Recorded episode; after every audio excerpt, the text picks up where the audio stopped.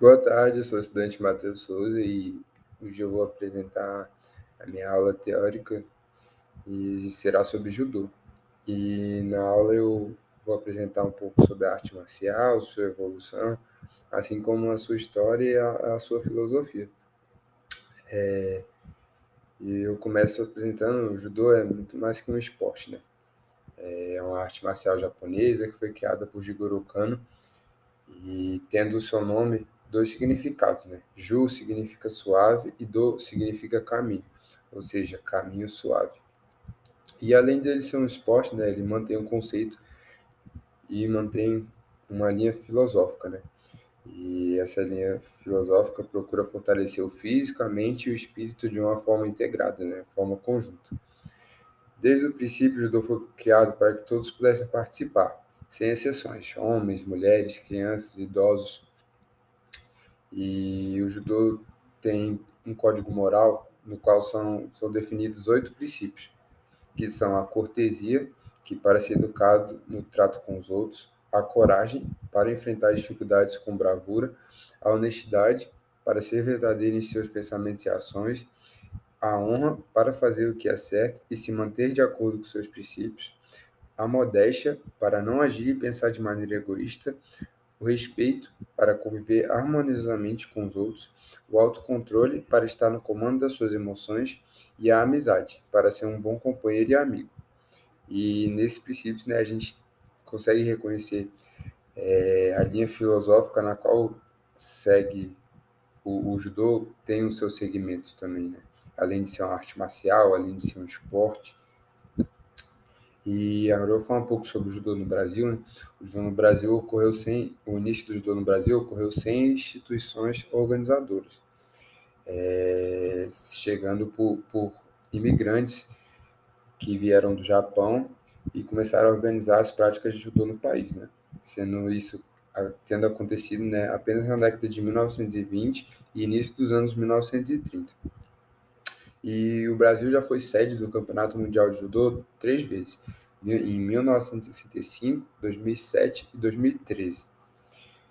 E a estruturização no esporte, do esporte né, no Brasil inicialmente foi organizada pela colônia japonesa, depois passou para o controle da Confederação Brasileira de Pugilismo. E, após isso, finalmente teve a criação da Confederação Brasileira de Judô, a CBJ, que já já vou falar mais para frente sobre ela. E esses foram os passos para a diferenciação das práticas de luta e a organização judô, do judô no Brasil. Né? O judô como esporte olímpico. O judô passou a fazer parte do programa olímpico oficialmente nos Jogos de Tóquio em 1964, sendo o Jigoro Kano, o mestre Kano, tornou-se tornou-se o primeiro membro asiático do Comitê Olímpico Internacional em 1909 e ele trabalhou né, para a propagação do esporte no mundo todo, para que todos pudessem conhecer é, a sua forma de prática e a sua linha filosófica. Né? Agora eu vou falar um pouco sobre a Confederação Brasileira de Judô, né, que foi fundada em 18 de março de 1969, sendo reconhecida em 1972, quando o Brasil conquistou a primeira medalha olímpica.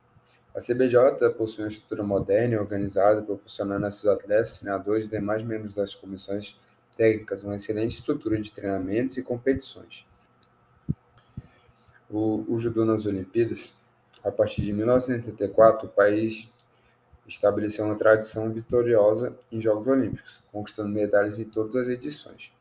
Confederações, sendo que o Brasil tem federações de judô nos 27 estados e mais de um milhão de praticantes. O judô assumiu em 2012 a posição de esporte brasileiro com o maior número de medalhas em edições dos Jogos Olímpicos. Aqui nós podemos ver né, a relevância que o, que o judô chegou e se atingiu no Brasil, né? sendo muito é, importante essas conquistas para todo o país e, e para o desenvolvimento do esporte no geral. Né? Agora eu vou falar um pouco sobre as regras do judô. O principal objetivo do judô é levar seu adversário para o chão. Os combatentes entre os dois os, os combates entre os dois judocas acontecem no tatame.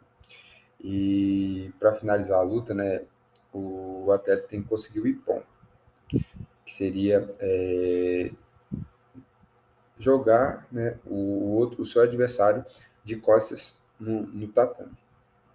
O judô utiliza técnicas de ataque e defesa realizadas com o próprio corpo, sendo que pode ser utilizado da chave de braço, assim como o estrangulamento, é, chaves em geral que faça o adversário bater e desistir da luta, que com isso conseguiria o ipon. Né?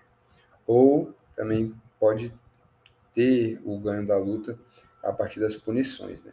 que podem cada atleta pode levar no máximo três punições. A quarta ele já é desqualificado e o adversário ganha a luta. Falar um pouco sobre técnicas, movimentos e golpes. Os movimentos do judô são baseados em técnicas que envolvem diversas partes do corpo, como os pés, os braços, as pernas, os quadris, o quadril, né? E dependendo de onde e como acontecem, elas estão divididas em dois grandes grupos, que é o Nagewaza, técnicas que acontecem em pé e que envolvem movimentos com os braços, as pernas e o quadril, e o Katame Waza, técnicas que acontecem no chão que envolvem técnicas de mobilização, de estrangulamento e chave de braço. A imobilização, que é você tá, tá imobilizando o seu adversário por cima é, dele no, no chão por 20 segundos, também leva à vitória. E o que eu tinha para falar é isso na aula de hoje. Eu ressalto né, o quanto é, se deve acontecer a valorização do esporte em geral, assim como do judô, né? que podemos ver que é, que foi o esporte, é o esporte né, com mais medalhas das Olimpíadas, ou seja, que traz muitos resultados e temos muitos atletas é, que precisam de valorização né, no dia de hoje, assim como já aconteceu de atletas não serem bem valorizados no, no passado e hoje em dia também há atletas que necessitam dessa valorização, dessa ajuda, desse auxílio, né? para que possam atingir seu potencial e, e fazer o seu melhor em, em cada competição, seja nacional, seja internacional. Muito obrigado.